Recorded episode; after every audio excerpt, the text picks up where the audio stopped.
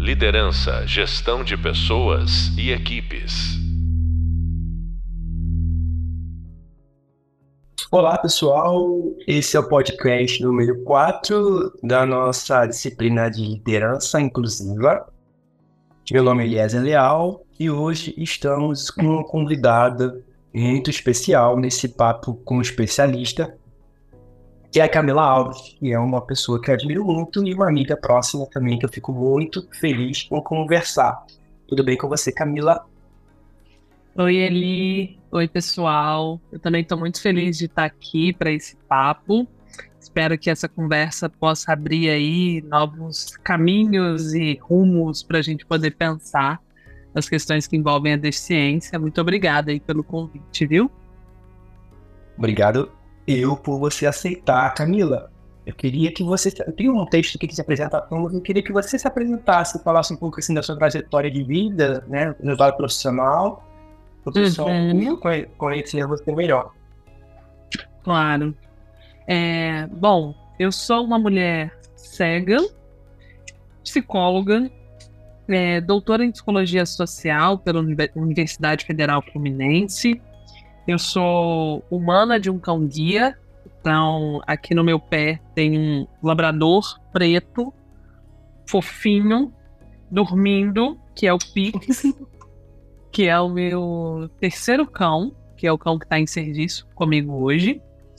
É, e durante toda a minha trajetória acadêmica ali, desde a graduação até o doutorado, eu venho pensando é, e estudando e pesquisando temas que envolvem a deficiência. Em primeiro lugar, porque é uma experiência muito presente na minha vida, impossível de, de ignorar.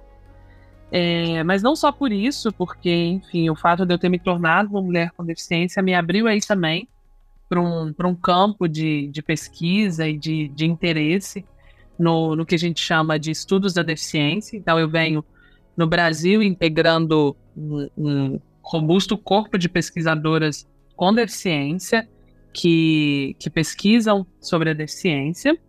É, e além disso, eu sou psicóloga clínica, tenho uma instituição chamada Nexo Psicoterapia, que é uma instituição de formação de, e supervisão de novos terapeutas também é, onde a gente também vem discutindo, né, fazendo essa interseção entre deficiência e, e saúde mental.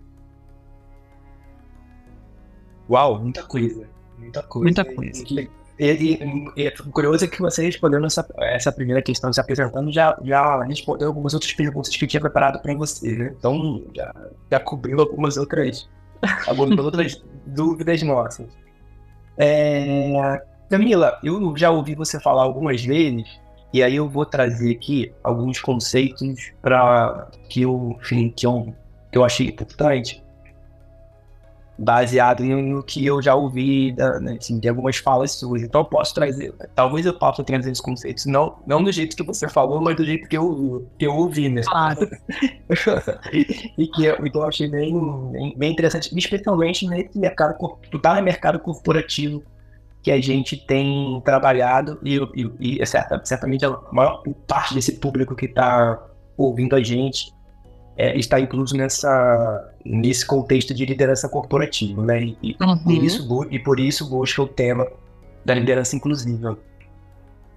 Você falou para mim, para gente, em um dos nossos encontros, a respeito da sua crítica ao, ao termo inclusão, como ele é usado no mercado corporativo e, alguma, e alguns outros espaços. Eu queria, uhum. ouvir um pouco, eu queria ouvir um pouco de você sobre isso. Claro. É, eu gosto um bocado dessa discussão. É, quando a gente está falando de inclusão, a gente pensa, né, tende a pensar, ou historicamente é, é como esse, esse conceito foi foi trazido, que é eu tenho um, um, determinado grupo num determinado espaço que funciona de uma determinada forma, e aí eu me dou conta de que esse grupo, nesse determinado espaço, com essa forma de funcionar, é, tá precisando incluir pessoas que a gente se dá conta de que não pertencem a esse grupo, a esse espaço e a esse funcionamento. E aí trazer pessoas de essas pessoas de fora, né, esses corpos diversos para dentro desse grupo, desse funcionamento, desse espaço, é o que a gente costuma uh, chamar de inclusão. Só que a gente tem um problema é, para olhar, né, quando a gente está falando de inclusão, que é se esse grupo, nesse determinado espaço, funciona dessa forma, para que uma inclusão efetiva ela aconteça, a gente vai precisar que esse funcionamento desse grupo, nesse espaço, ele seja reformulado. O que isso significa? Que a gente não inclui ninguém fazendo tudo o que a gente estava fazendo da mesma forma, porque tudo o que a gente estava fazendo daquela forma é o que possibilitou a criação, o surgimento é, é, e a existência de, espaço, de espaços excludentes. Então, como a gente, quando a gente fala de inclusão, né, muitas vezes a gente pensa em colocar pessoas, corpos diversos para dentro, sem transformar os espaços hegemonicamente construídos. É, e a gente já tem hoje outras formas de, de olhar para isso, né? Como é um, um, convite que a teoria CRIP, que é uma teoria do, do alejamento, né? Traz para gente, que eu acho que ajuda a gente a pensar é, em estratégias, inclusive no, no universo corporativo, que é para fazer isso de uma forma mais efetiva, que é não só trazer os corpos diversos para dentro, mas é, poder se arriscar num processo de transformação mútua e recíproca que permita que novas pessoas cheguem nesses espaços de trabalho. O que a gente sabe é que as formas hegemônicas das empresas de funcionar são formas que excluem. Mesmo que a gente tenha projetos de inclusão, mesmo que a gente tenha é, grupos responsáveis, times e lideranças de inclusão e diversidade, se a empresa não se transforma, se a liderança não se transforma, se o espaço não se transforma, é, a inclusão ela não se efetiva. Então, quando eu digo isso, né, que eu acho que não cabe mais a gente pensar em inclusão, é, é, é mais num, num gesto provocativo de pensar que não nos cabe mais só colocar aqui para dentro aqueles que ficaram de fora, né? A gente precisa pensar o que a gente faz e quais são os pactos de normalidade que a gente assina cotidianamente é, que reafirmam essa exclusão. E aí é, é, é necessário muita transformação. Nossa, excelente. É uma explosão mental aqui, mas é bem, é bem do, do, do, que, eu, do que eu tenho trazido também em alguns contextos, porque assim, o que parece é, nessa discussão, nessa nova discussão sobre inclusão, porque ainda é nova, apesar, apesar da lei né, das pessoas com deficiências, por, por exemplo, as pessoas com deficiência, por exemplo, né, tem mais de 20, acho que quase 30 anos, né? Uhum. É, é, a, a, discussão ainda, ainda é nova, assim.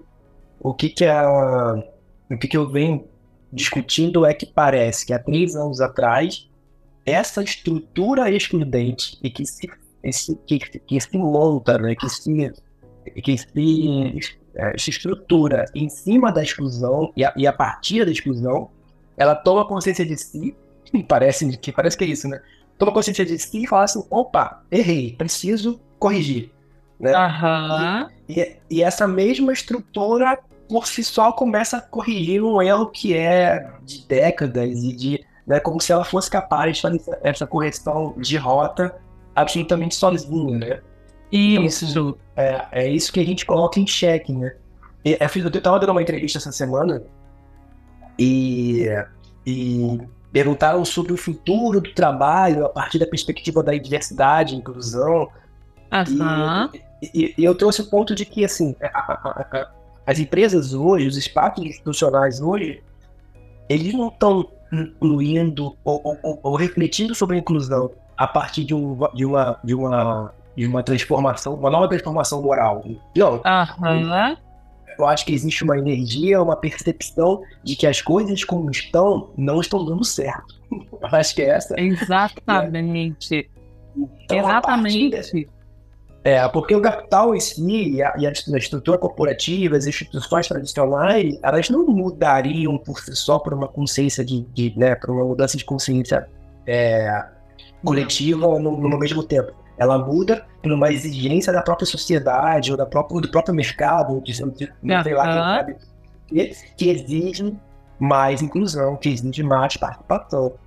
Né? Então, essa, essa percepção é muito, muito importante, especialmente quando a gente fala do, daquilo, do, daquela expressão de nada sobre nós sem nós, né? Então, assim, uhum. não, existe, não existe inclusão em qualquer instituição, qualquer contexto, tem, eu vou até me arriscar a dizer, tem que, que esses movimentos sejam liderados por pessoas antes excluídas.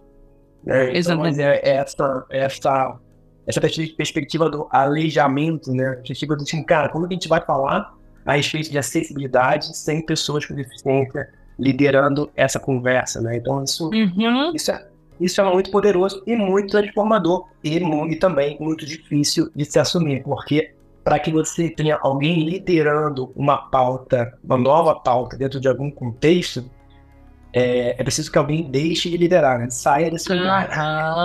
Uhum. Que, permita, é, que é. permita que permita que o novo corpo sente nessa cadeira, né? Exatamente.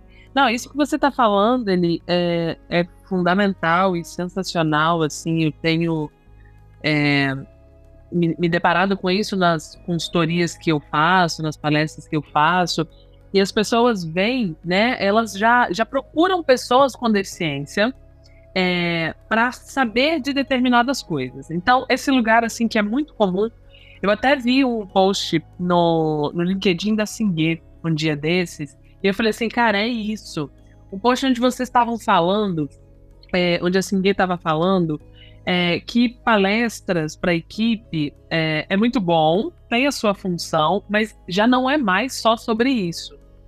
É, então, é, é, é, como já o, o, o, mercado já entendeu a, a necessidade das palestras para conversar com seus colaboradores, lideranças e tal, palestras é uma coisa que eu tenho feito cada vez mais.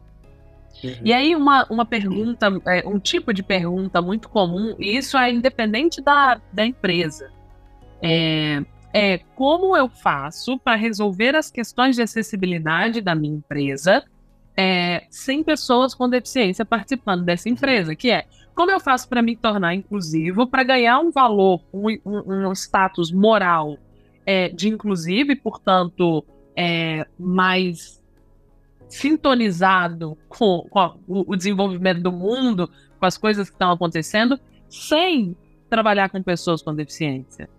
As pessoas estão tentando burlar é, o nada sobre nós sem nós, né? A gente Sim. tenta a normalidade, né, os supostos, o, o pressuposto da normalidade tenta é, passar ao largo dos corpos deficientes e resolver o problema da acessibilidade, da inclusão, com nenhum ou muito pouco corpo com deficiência envolvido. É, e não vai rolar. E não vai. e não vai aí, eu, aí trago um ponto que, que eu ouvi também em uma das suas falas, que, que eu é, classifiquei, não sei se está certa a situação, mas como algo, algo como acessibilidade afetiva, assim, né? Que eu, que eu lembro que você falou assim, putz, o que mais tem, e é o que eu mais vejo circulando por esses espaços cooperativos, são prédios, né? Estruturas pre, prediais, né? Falando uhum. de, de, escritórios, com rampa, com, com um banheiro é, com acessibilidade, com, com espaços que tem, que tem esse essa, essa razão de ser, uhum. mas você não encontra pessoas com deficiência nesses lugares. Aí você vai. Uhum. Você, você destacou isso em uma das nossas conversas como uma como um, resultado desse tipo de divisão de iniciativa, né? Ah, beleza, então assim, para ter pessoas com, com deficiências na nossa, na nossa empresa a partir de agora, ou para ter essa, essa chancela de empresa inclusiva, de empresa é, é, sustentável, em todos os nomes que uhum. eu criei a partir daí. É, basta, basta ter um checklist que eu vou, vou ticando, né, que é algo que eu peguei em algum lugar, às vezes pode ser de alguma profissional, de alguma consultoria, às vezes você pode baixar na internet, um checklist de como uhum. um, escritório, um prédio, em lugar, lugar é, acessível fisicamente, né? Esquecendo que existem outras barreiras de acessibilidade que não só são as apenas físicas, né? Porque as pessoas com deficiência não estão nesses lugares. Tem alguma. Eu vou responder isso de uma forma mais ampla e, e depois sim, eu dou uma, uma fechadinha. Eu acho que tem uma coisa que a gente está demorando a assumir é, no, no, da, na forma como a gente olha para o capacitismo, que é uma coisa que talvez em algum nível é, o movimento de os movimentos raciais e de gênero já tenham conquistado em algum nível, tá? Não acho que tenha tá, tá, que esteja muito bom também não. Mas como o movimento da deficiência é um movimento mais novo em relação aos movimentos de raça e gênero, por exemplo, é, e a gente aprende um bocado com os movimentos, com esses outros movimentos sociais que vieram antes de, de, de nós. É, tem uma coisa que a gente precisa considerar é que o capacitismo ele é óbvio uma manifestação de uma violência contra um corpo com deficiência que vai é, aparecer nas estruturas arquitetônicas, na, na, na, arquitetura de uma cidade inacessível, é uma das formas que a gente tem de ver um mundo capacitista. Você vê exatamente quem entra e quem não entra naquele lugar. É, é, tem uma outra forma de manifestação do capacitismo que é pela inacessibilidade de informação por exemplo. Então as informações elas chegam para alguns. É, pessoas cegas não têm informação a uma série de coisas que passam na televisão, por exemplo, porque não tem audiodescrição, porque tem uma série de avisos que aparecem só é, em legenda, em texto, em determinadas propagandas, é, ou porque não tem libras na maior parte da programação da televisão aberta, é, enfim, e por aí vai. Então, é uma outra forma de manifestação do capacitismo. Mas o que a gente olha pouco, e isso é o que eu venho trabalhando também como psicóloga, assim, é no capacitismo como, como uma, um sentimento. Sabe? O capacitismo, ele também é algo é, que diz como uma pessoa sente, se sente e sente o outro corpo com deficiência. E aí a coisa começa a ficar mais complexa no sentido de que a gente pode colocar rampa, a gente pode colocar elevador, a gente pode colocar audiodescrição, a gente pode colocar libras, a gente pode colocar uma linguagem simples que seja acessível a pessoas com de deficiências é, mais cognitivas, é, com outras capacidades de aprendizagem. Mas a gente não vai a, na, na, na base da, do, do, do problema, porque é muito complexo, que é o que as pessoas sentem diante de uma pessoa com deficiência. Uhum. É, qual é a repulsa? Qual é o afastamento? Qual é o medo é, presente é, numa pessoa quando ela se relaciona com outra pessoa com deficiência e que por vezes impede as pessoas com deficiência de estarem em processos seletivos é, e, consequentemente, de serem contratadas em muitos espaços. Bom. A gente sente coisas diante da deficiência o tempo inteiro. É, a gente tem, por exemplo, a gente vive num mundo, e eu não estou dizendo que está certo nem errado, tá? Só estou dizendo que a gente sente. É, e que a gente não lida com isso. É, é isso que eu estou dizendo. Então, a gente tem, é, por exemplo, uh, uma pessoa que se acidenta e que tem uma lesão medular e que está no, no, hospital, e aí começa a pairar uh, o peso da possibilidade da deficiência é, surgir na vida dessa pessoa. Uhum. Uh, ou então a gente vai ter um filho e tem muito medo desse filho nascer com uma deficiência. Ou então a Sim. gente vai namorar uma pessoa com deficiência e a gente tem muito medo de, do que vai acontecer com a vida da gente quando a gente está diante de uma pessoa com deficiência de uma forma tão íntima. Mas a gente fala muito pouco é, dos medos, das fantasias, é, das crenças que a gente tem é, sobre trabalhar com pessoas com deficiência. Então a gente aprendeu já a falar que pessoas com deficiência são capazes de tudo, o que é mentira, porque ninguém é capaz de tudo. Ninguém. Mas essa é uma forma muito superficial de resolver esse problema. Então, como a gente não pode dizer que essas pessoas são incapazes, a gente precisa dizer que elas são capazes de tudo. Não. Ninguém é capaz de tudo. E pessoas com deficiência não têm que ser capazes de tudo, porque essa não é uma realidade de ninguém. Tem um fantasma é, que né, a gente pode pensar com o nome de inacessibilidade afetiva, ou como é que a gente pensa uma forma de acessibilidade que não seja só técnica, que não seja só arquitetônica, que não seja só burocrática, porque é ela que vai determinar o nível de relação cotidiana que a gente vai ter com uma pessoa com deficiência. O problema é que a deficiência ela é muito tomada na nossa sociedade como metáfora é, a gente tem pensa, foi ensinado a pensar na deficiência de uma forma que a deficiência não é, e não aprende, uhum. aprendemos a lidar com a deficiência diante do que ela é.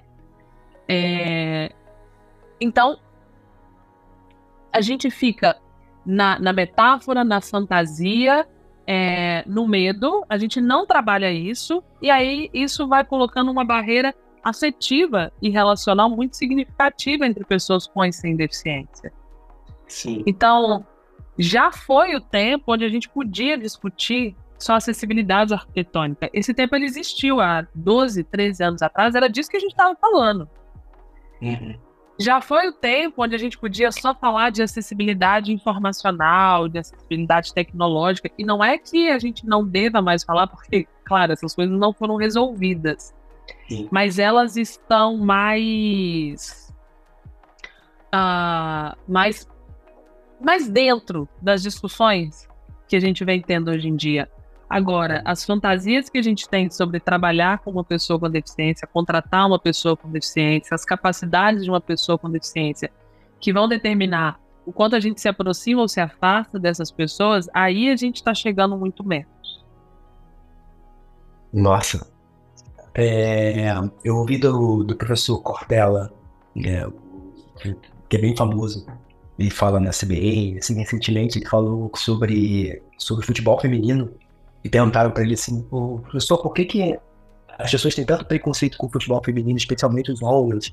Aí, isso é uma coisa que eu fiquei bastante marcado. Ele falou assim, uhum. as, pessoas, as pessoas têm medo de se abrir para uma nova perspectiva de mundo e descobrir que essa nova perspectiva, às vezes, é, pode ser melhor do que a perspectiva que gente viveu até hoje.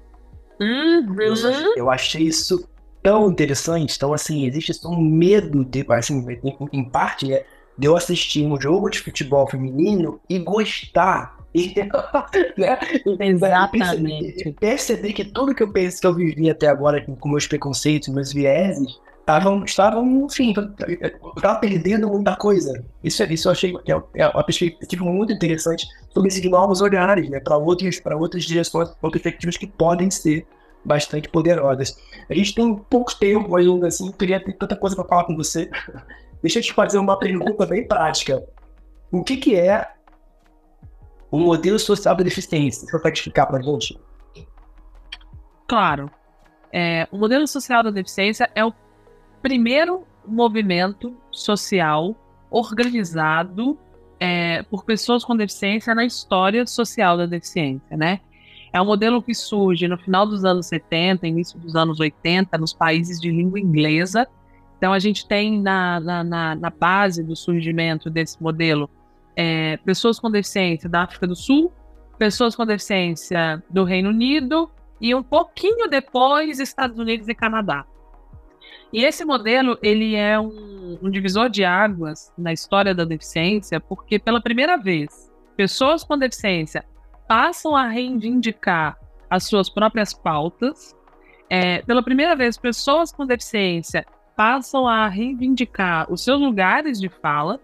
E pela primeira vez, pessoas com deficiência juntas, elas começam a dizer o que é deficiência. Elas começam a dizer, não, deficiência não é isso aí, ó que vocês estavam dizendo que é. Deficiência é isso aqui que a gente está dizendo que é. E aí começa uma. que eu vou dizer o que é, já vou. E aí começa uma disputa é, de poder por uma narrativa que antes estava ganha por um determinado grupo de pessoas sem deficiência. Era tipo uma luta, uma luta sem, sem, uma luta de um lado só, sabe? É, uma guerra de um lado só. É, uhum. E aí a galera levanta e fala: ah, ah não, não. É, entramos aqui, a gente vai disputar essa narrativa e não é. A deficiência descrita pelas pessoas sem deficiência não é o que nós, pessoas com deficiência, estamos dizendo e vivendo. E aí a galera começa a dizer que, primeiro, é, o movimento social da deficiência ele tem um lema que é o nada sobre nós sem nós, que é um lema que deixa muito claro que tudo estava sendo discutido, pensado e criado sem a gente. Era tudo sem nós e agora é nada sobre nós sem nós. Esse é o primeiro divisor de águas que o movimento traz. E tem uma segunda coisa muito importante que o movimento traz, que é a separação entre lesão e deficiência. Uhum. É, porque o movimento social ele é um movimento que surge em contraposição ao movimento médico da deficiência, que eu não vou falar agora. Mas é só para as pessoas entenderem que é um movimento de, de, de, de confronto, de contraposição. E aí a, a galera começa a dizer assim: olha, tudo bem, lesão é algo que sim, vai ser cuidada pelo saber médico, é, que vai ser tratada pelo saber é, é, médico, mas a deficiência não é a lesão. Ou seja, a lesão que eu tenho na retina, ela não me torna necessariamente uma pessoa com deficiência. A deficiência é uma construção social. E, portanto, sendo uma construção social, é algo que se dá no encontro então, a deficiência, a experiência da deficiência, a experiência da barreira, a experiência da limitação, ela não é ah, intrínseca da lesão. E, portanto, ela não está intrínseca em mim. É, a deficiência ela não é biológica, a lesão é. A deficiência não é corporal, a lesão é.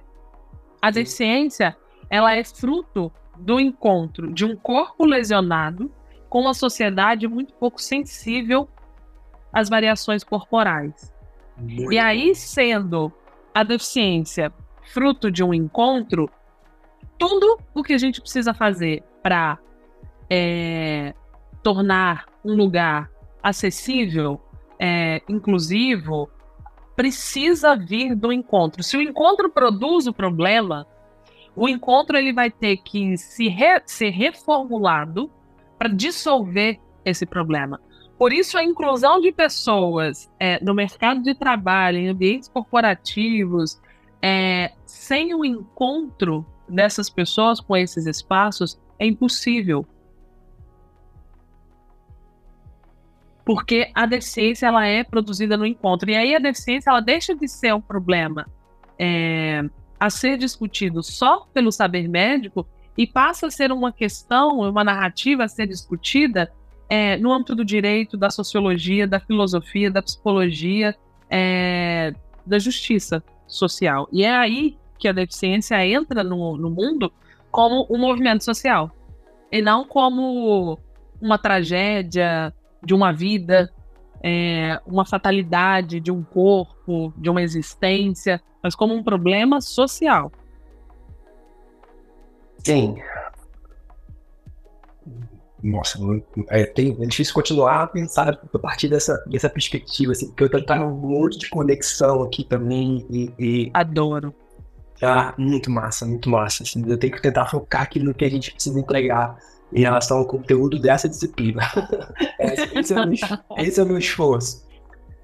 Liderança inclusiva e você, essa, essa primeira pergunta que eu vou fazer, a, a penúltima pergunta antes de a gente terminar a conversa, é, o que, que, você acha que é o primeiro passo, para a gente não estender muito, o primeiro passo de uma, lider, de uma, de uma liderança que, que, que, quer se dizer ou que quer se, se constituir como uma liderança inclusiva em relação à pessoa com deficiência? Eu sempre brinco assim, eu falo que, é o, o que é bom para a abelha é bom para toda a colmeia, né?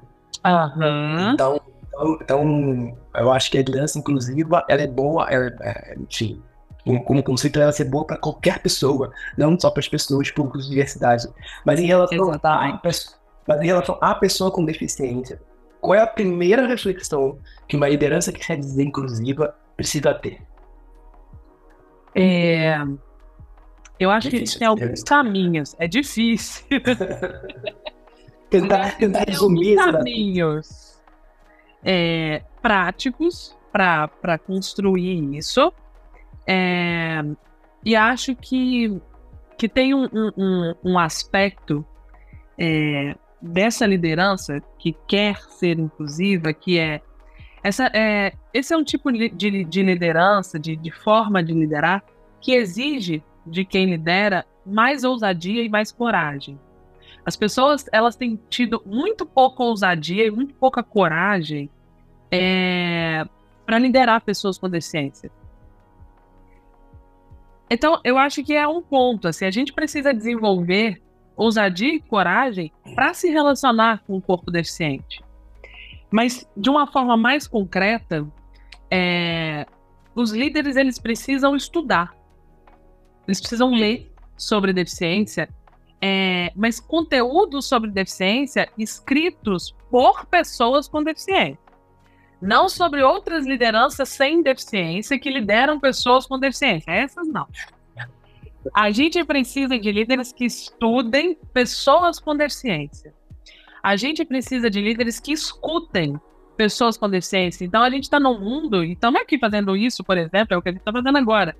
É, a gente tem um monte de conteúdo é, de podcast, de vídeo, canal de YouTube, filme, é, que são materiais formativos, inclusive para essas lideranças, que as pessoas não, não acessam. Então a gente tem que encontrar uma forma é, de líderes ouvirem pessoas com deficiências, lerem pessoas com deficiência, mas, sobretudo, se relacionarem com pessoas com deficiência. E é aí que entra a parte da, da coragem e da ousadia, né? Os líderes, eles precisam contratar pessoas com deficiência, eles precisam romper o pacto da normalidade é, que eles assinaram e eles precisam não permitir que a equipe que eles lideram seja composta de pessoas com os mesmos corpos, com corpos do mesmo formato. É, uma, uma vez me perguntaram assim: o que, que eu faço é, para mobilizar as lideranças aqui da empresa para elas participarem da agenda de acessibilidade. Olha, não, não é uma escolha. Enquanto isso for uma escolha, as pessoas podem escolher não se mobilizarem para essas agendas. É... Eu não acho mais que seja uma escolha.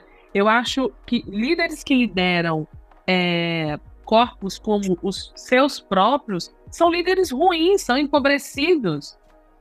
É, não são bons líderes, né? Então, como nessa pegada da coragem e da ousadia, como correr o risco de e, e naquilo que você estava falando do vídeo, né? Como correr o risco é, de ser um líder, um, líder melhor, de se tornar um líder melhor? Como correr o risco de se encontrar e misturar com outros corpos é, e aí eu tô falando de muitos outros, não só de corpos com deficiência, mas enfim, esse é o nosso recorte aqui, esse também.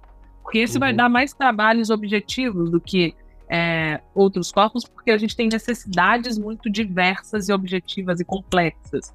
É, então a gente tem tentado também tornar lugares acessíveis é, com pessoas pretas, gordas, é, LGBTQIA, é, mas pessoas com deficiência não, porque aí é, é enfim, cada, cada recorte tem as suas, é, as suas singularidades, né? Mas eu acho que a, se uma empresa ela permite que um líder é, assuma uma liderança se recusando a se relacionar com pessoas com deficiência, a gente tem um problema mais estrutural, né? Se isso uhum. pode, por que, que a pessoa como se se a, a, a, inclusão e acessibilidade de pessoas com deficiência ela fosse de novo sofresse de um retorno histórico e ela tivesse o tempo inteiro pautada na boa vontade, na caridade, é, privada dos seus líderes. É, isso é um projeto de justiça social, isso é uma questão de direito, isso é uma questão de cumprimento de lei. Sim, exatamente. Exatamente. É, a gente tem falado bastante sobre isso, assim, a partir da, a partir da, da educação, da conscientização, sensibilização, mas qual é a camada legal disso, assim, se a pessoa tiver uma atitude, uma atitude é, capacitista ou racista que seja dentro daquele ambiente, o que vai acontecer? e, e, e poucas pessoas sabem responder, né? Mas, assim, mas está escrito na lei o que deve acontecer. O, Camila, eu preciso fazer uma última pergunta para você e a gente vai ter cinco minutinhos só para você responder. Tá. Então é bom que o, o, o limite nos potencializa. o que, que, a gente precisa, o que a gente precisa começar, parar e continuar fazendo enquanto sociedade, lideranças a respeito das pessoas com deficiência?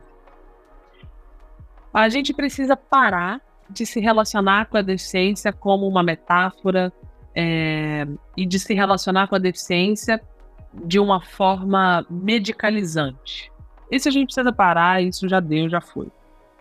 É, deficiência é uma forma de vida é, e a gente tem outras narrativas que descrevem a deficiência de uma forma mais fiel a como a gente vive a deficiência hoje em dia. Então, isso a gente para.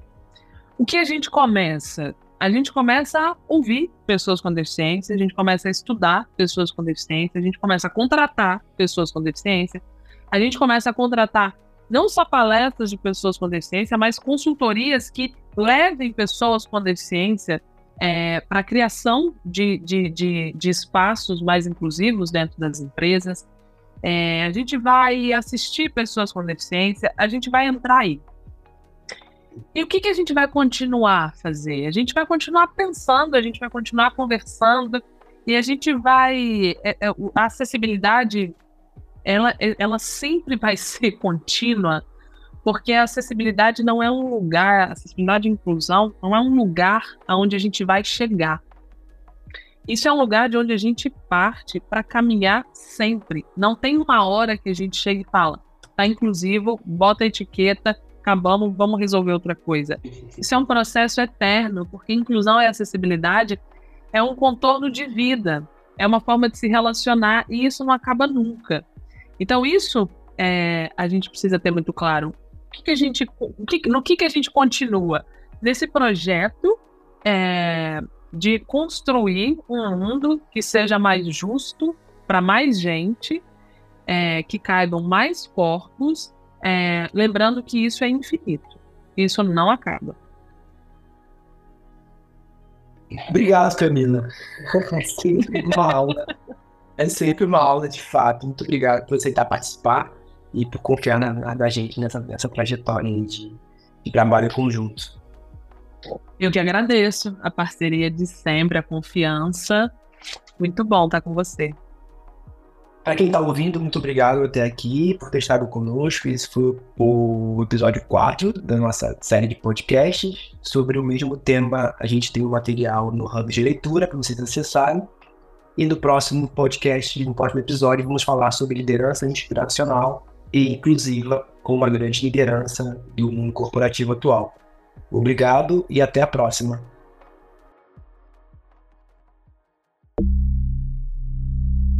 Liderança, gestão de pessoas e equipes.